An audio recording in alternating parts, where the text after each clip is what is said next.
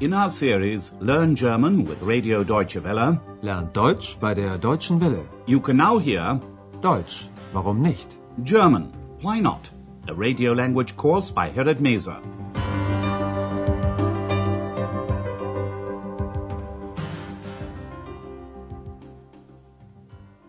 Hello and welcome back. Today you can hear Lesson 9. It's called A Herb Witch, eine Kräuterhexe. Andreas and Ex are travelling through the beautiful countryside along the river Havel. During a walk they meet a woman who collects herbs, Kräuter, or to be more precise, stinging nettles, Brennnesseln. Andreas talks to the woman. Listen and try to find out what the woman does with the herbs. Was macht denn die Frau da? Ich glaube, sie sammelt Kräuter. Und was macht sie damit? Keine Ahnung. Wir können sie ja mal fragen. Guten Tag. Guten Tag. Schönes Wetter heute. Ja, das ist gut, um Kräuter zu sammeln. Bei Regen geht das nicht. Sie sammeln ja Brennnesseln. Tut das nicht weh? Nein, ich habe doch Handschuhe an. Und was machen Sie mit den Brennnesseln? Tee. Brennnesseltee. Der ist sehr gesund. Dazu sage ich lieber nichts. Aber Brennnesseltee schmeckt wirklich gut. Und ist außerdem eine gute Medizin. Heilung durch die Natur. Oh ja, davon habe ich schon mal gehört. While out walking, Andreas sees a woman. He thinks she's collecting herbs. Ich glaube, sie sammelt Kräuter. X can't imagine what the woman is planning to do with the nettles. Und was macht sie damit? Andreas wants to find out, so he strikes up a conversation with the woman. He begins by making a comment about the nice weather. Schönes Wetter heute. Yes, the woman says, it's good for collecting herbs. You can't do that when it's raining. Ja, das ist gut, um Kräuter zu sammeln. Bei Regen geht das nicht. When he looks closer, Andreas sees to his horror that she's collecting stinging nettles, Brennnesseln. Doesn't that hurt? he asks her. Sie sammeln ja Brennnesseln. Tut das nicht weh? But the woman is wearing protective gloves, Handschuhe. Nein, ich habe doch Handschuhe an. Andreas discovers that the woman makes tea from the nettles. Und was machen Sie mit den Brennnesseln? Tee. Brennnesseltee. Der ist sehr gesund. He finds the idea rather strange and adds that he'd rather not talk about it. Dazu sage ich lieber nichts. But the woman says that nettle tea not only tastes good, it's also a good medicine. Aber Brennnesseltee schmeckt wirklich gut und ist außerdem eine gute Medizin. Heilung durch die Natur. Andreas remembers Dr. Thurman telling him about that, so he tells the woman he's heard about it before. Oh ja, davon habe ich schon mal gehört. In the second part of the conversation, Andreas asks the woman about the effect, die Wirkung, of the nettles. The woman explains to him that nettles are good for rheumatism, Rheuma. Listen and try to find out what Andreas says about herb witches. Und wie geht das? Heilung durch die Natur? Ich möchte darüber einen Artikel schreiben. Sie müssen die Kräuter natürlich kennen und ihre Wirkung. Wie wirkt denn die Brennnessel? Eigentlich wissen Sie das selbst. Sie haben ja gesagt, dass sie weh tut, brennt. Brennnesseln brennen, die sollte man kennen. Genau. Und bei Rheuma zum Beispiel sollte man die Haut mit Brennnesseln einreiben. Das tut sehr gut. Sammeln Sie denn auch andere Kräuter? Ja, das ist mein Hobby. Leben Sie da nicht gefährlich? Wieso? Früher wurden solche Frauen als Hexen verbrannt. Ach, das ist schon lange vorbei. Und die Leute hier im Dorf? Manche finden mich ein bisschen komisch. Aber niemand stört mich wirklich. Im Gegenteil. Die Leute nennen mich liebevoll Kräuterhexe. Toll, Sie sind eine richtige Hexe? Ich? Ich bin nämlich ein Kobold. Das glaube ich dir gern. Andreas says that in the past, women who collected herbs were burned as witches because people believed that they possessed magic powers. Listen once again. Andreas asks her to explain about natural methods of healing because he'd like to write an article on the subject. Und wie geht das? Heilung durch die Natur? Ich möchte darüber einen Artikel schreiben. First of all, you have to know about the herbs and their effect, ihre Wirkung. Sie müssen die Kräuter natürlich kennen und ihre Wirkung. Andreas would like her to give an example and asks what effect nettles have. Wie wirkt denn die Brennnessel? The woman replies that by asking whether the nettles sting, he already knows what effect they have. Eigentlich wissen Sie das selbst. Sie haben ja gesagt, dass sie weh tut, brennt. And this itself has a healing effect because it stimulates the circulation. The woman explains that if you have rheumatism, for example, you should rub your skin with nettles. That does you good. Und bei Rheuma zum Beispiel sollte man die Haut mit Brennnesseln einreiben. Das tut sehr gut. It does you good, but it also stings. Some people prefer to drink nettle tea. It doesn't have such a direct effect, but it's gentler.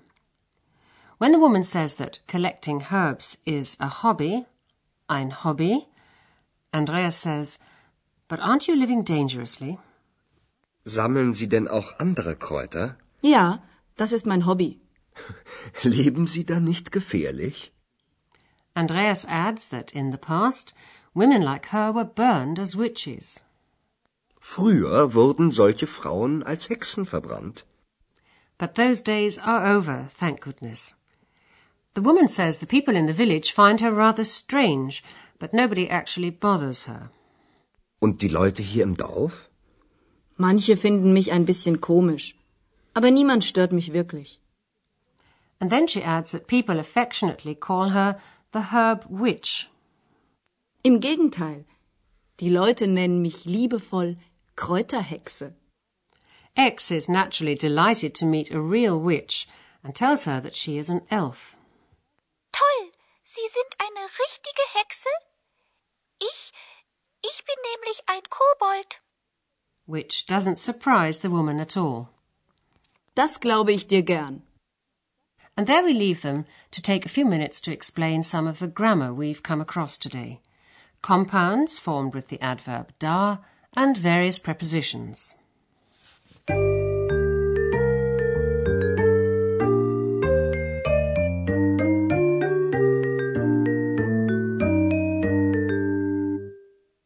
In the first example, you hear a compound formed with da and the preposition mit to give the meaning with it. Damit? Was macht sie damit? Da replaces the noun that follows the preposition.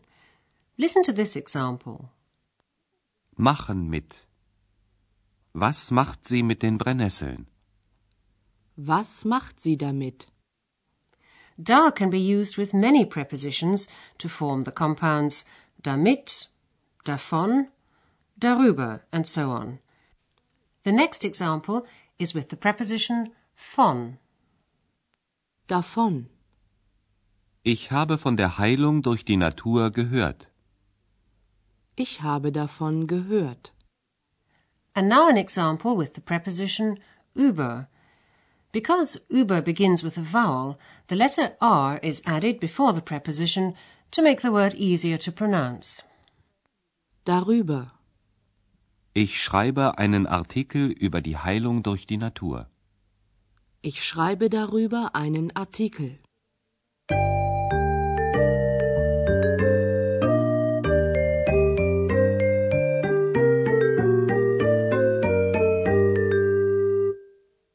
And now you can hear both conversations once again. And while you're listening, sit back and relax.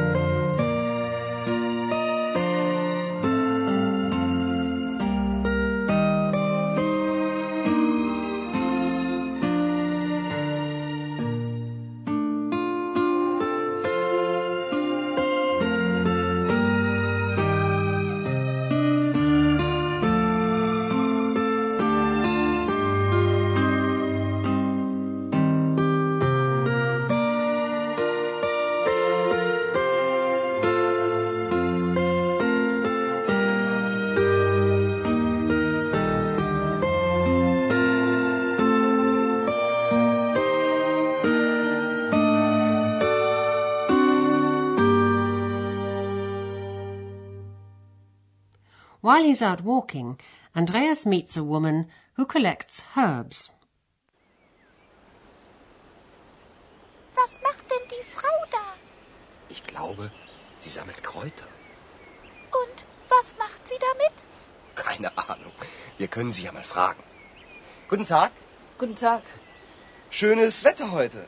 Ja, das ist gut, um Kräuter zu sammeln. Bei Regen geht das nicht. Sie sammeln ja Brennnesseln. Tut das nicht weh? Nein, ich habe doch Handschuhe an. Und was machen Sie mit den Brennnesseln? Tee.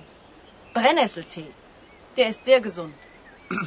Dazu sage ich lieber nichts. Aber Brennnesseltee schmeckt wirklich gut und ist außerdem eine gute Medizin. Heilung durch die Natur. Oh ja, davon habe ich schon mal gehört. The woman explains to him that nettles have a healing effect. Andreas remembers that in the past, women like her were burned as witches.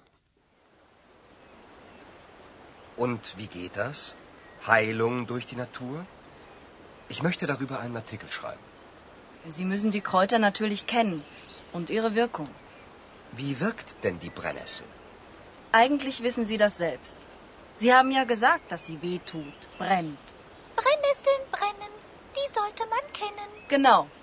Und bei Rheuma zum Beispiel sollte man die Haut mit Brennnesseln einreiben. Das tut sehr gut. Mhm. Sammeln Sie denn auch andere Kräuter? Ja, das ist mein Hobby. Leben Sie da nicht gefährlich? Wieso? Früher wurden solche Frauen als Hexen verbrannt. Das ist schon lange vorbei.